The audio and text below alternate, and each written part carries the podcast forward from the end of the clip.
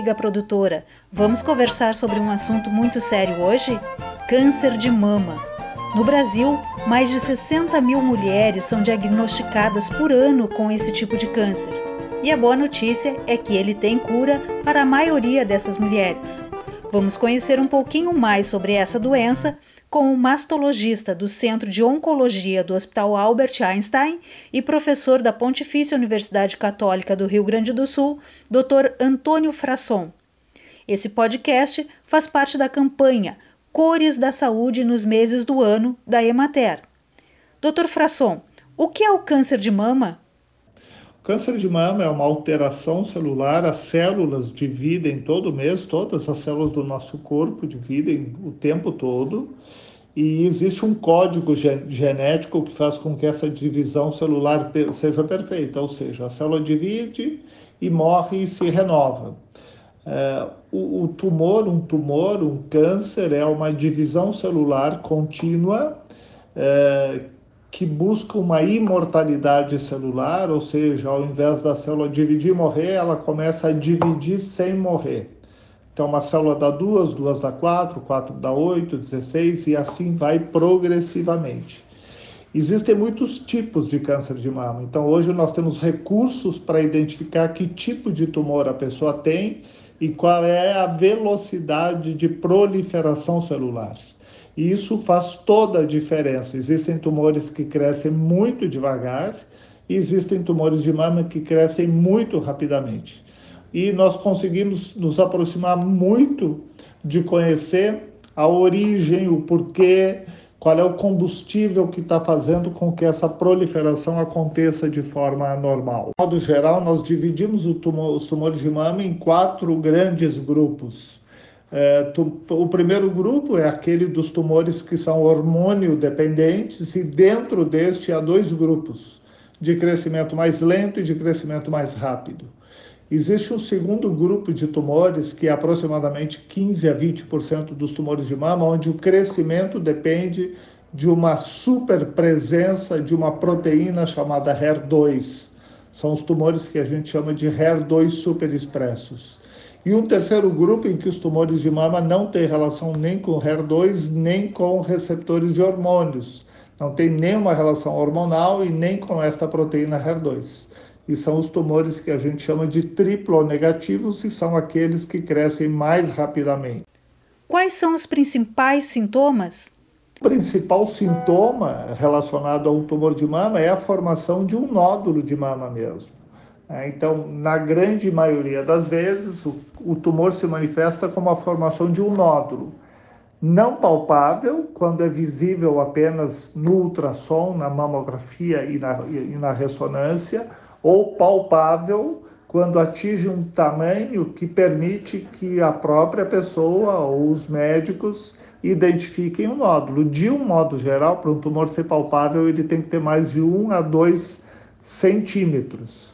Um segundo, um segundo sintoma importante é a presença de microcalcificações que somente a mamografia é capaz de ver. São, é uma fase muito inicial de crescimento tumoral em que ainda não houve a formação de um nódulo. É, às vezes a área de microcalcificações é grande, pode ter 5, 10 centímetros, sem que haja a formação de um nódulo e por isso a pessoa não percebe, só é percebido através da mamografia. Um outro sintoma é a saída de secreção sanguínea pelo mamilo. Às vezes, mais raramente, isso é um sintoma relacionado com câncer de mama. Depois, quando os tumores são grandes, aí eles podem provocar baulamentos ou retrações de pele e mais raramente um tumor pode se manifestar como o que a gente chama de um carcinoma oculto de mama, que é através da presença de linfonodos palpáveis sem que haja um tumor de mama evidente. Como é o autoexame e o diagnóstico? Modo geral, a gente educa as pessoas a aprenderem a fazer o autoexame, porque para muita gente o primeiro sinal, a primeira pessoa a perceber um nódulo de mama é a própria paciente. É claro que o ideal seria que nós descobríssemos sempre alterações antes que sejam um nódulo palpável, Por isso que se preconiza também o uso da mamografia. Mas o autoexame é recomendado que seja feito após a menstruação, uma vez por mês, eventualmente durante o banho, se examinando mesmo, palpando com a polpa dos dedos o tecido mamário, da periferia em direção ao mamilo e percebendo alterações. O autoexame educa as pessoas a conhecerem a sua mama. Então, o objetivo é que a pessoa perceba a sua mama, conheça a sua mama e na e frente a qualquer alteração da sua percepção, ela então procure esclarecer com o médico e com exames complementares. O momento do diagnóstico depende muito do, do cuidado que a pessoa tem em relação à sua agenda de exames de rotina mesmo.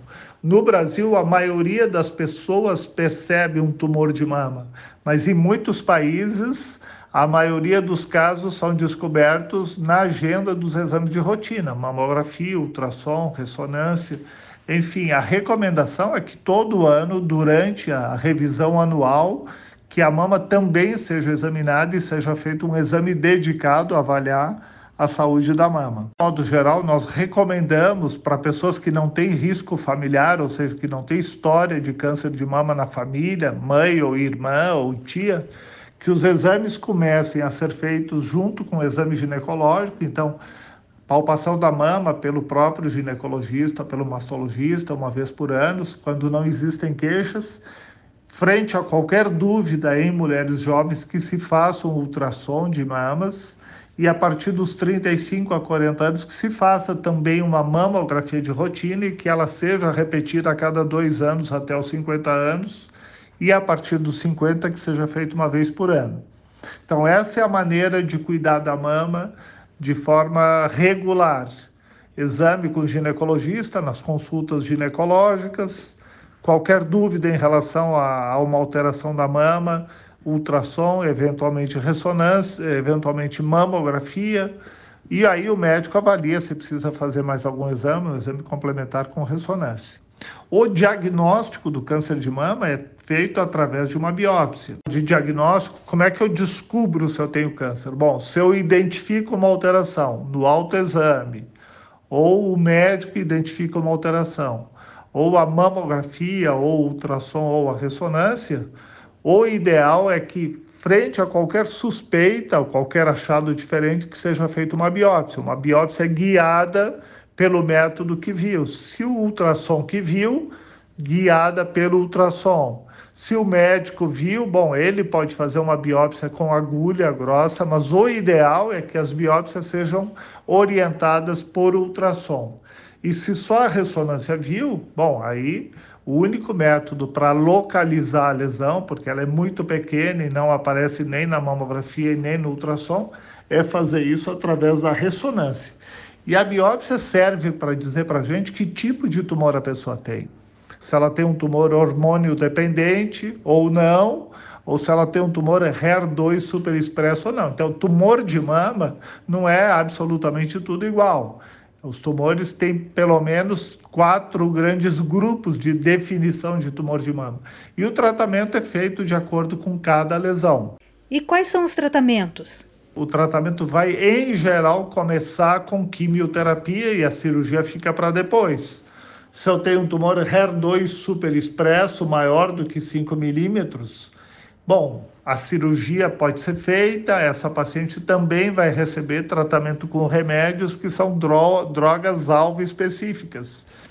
E se eu tenho um tumor que é hormônio dependente, o tamanho do tumor e, e, a presença de linfonodos alterados ou não é que vai determinar o tipo de tratamento que vai ser feito. A gente vê alguém com tumor de mama, a gente pensa, bom, o que, que nós temos para tratar? O que, que nós, que armas nós temos? Nós temos cirurgia, hormonioterapia, quimioterapia, radioterapia, terapia-alvo e imunoterapia. Então, essas são as alternativas de tratamento. E, obviamente, que nós vamos definir o tratamento de uma maneira muito personalizada, de acordo com o caso daquela pessoa. E a decisão depende do tamanho do tumor, da presença de linfonodos alterados ou não, de uma avaliação sobre todo o organismo para ver como é que está a saúde global dela e do tipo de tumor. Se ele é hormônio sensível, se ele é HER2 superexpresso e aí sensível à terapia-alvo, ou se ele não é nenhum dos dois e é o que a gente chama de triplo negativo, onde aí há espaço em algumas situações para um tipo de tratamento que se chama imunoterapia. É, então, o tipo de tratamento depende diretamente do tipo de tumor. Por isso, a, a ideia geral é que não se toca no paciente sem ter um diagnóstico preciso sobre que tipo de tumor ele tem, ela tem e que características este tumor tem. E a gente adequa essas alternativas de tratamento para cada caso. Existem formas de prevenção? Quando se fala de prevenção de câncer de mama, é, existem formas de prevenção e a melhor delas é o diagnóstico precoce, porque quando nós fazemos um diagnóstico muito precoce, nós descobrimos ou tumores pequenos, e aí nós fazemos prevenção de complicações, que é o que a gente chama de prevenção secundária, ou nós descobrimos lesões pré-malignas antes que seja um tumor, e aí nós fazemos o que se chama de prevenção primária. E essa prevenção pode ser feita com remédios preventivos, com cirurgias preventivas e com exames de rotina que permitem que a gente faça este diagnóstico precoce antes de uma alteração ser um tumor. Então, a prevenção ela pode ser primária, descobrindo algo que seja uma lesão pré-maligna, ou secundária, descobrindo uma alteração tão pequena que nós prevenimos complicações decorrentes da presença daquela alteração. Se a gente descobre um tumor muito pequeno, a paciente não faz quimioterapia, ela faz só um tratamento local com, com cirurgia mais radioterapia, ou ela faz uma cirurgia maior e não precisa fazer radioterapia. Se o tumor é hormônio sensível, se a lesão é hormônio sensível, a gente faz hormonioterapia, mas a ideia é sempre fazer o menor tratamento possível, é claro que tratando de forma adequada. Onde e quando buscar ajuda, doutor? O que, que, é o ideal? Bom, o ideal é que as pessoas tenham consciência do cuidado consigo mesmo, que frente a qualquer alteração da forma, do volume, da sensibilidade, procurem ajuda, que sejam orientadas a fazer exames de rotina, porque o que nós queremos é fazer um diagnóstico muito precoce, ou antes que seja um tumor, ou quando é um tumor muito pequeno. Lembrem, uma de cada dez mulheres vai ter um diagnóstico de câncer de mama ao longo da vida. É um problema muito frequente, muito frequente na nossa comunidade. É o tumor mais frequente na mulher. Então, se houver uma consciência de autocuidado e uma agenda de exames de rotina e cuidados de rotina, a chance, quando acontece um problema, de descobrir ele muito precocemente, faz toda a diferença em relação ao quanto o tratamento vai ser mais ou menos agressivo e o quanto a chance de cura vai ser maior ou menor. Então a mensagem é de que mesmo com todo o progresso da ciência em câncer de mama, nada é mais importante ainda do que o diagnóstico precoce. Muito obrigada, Dr. Frasson. E lembre-se, o câncer de mama tem cura e o autoexame e o diagnóstico precoce são muito importantes. Até o próximo encontro nos podcasts da Emater.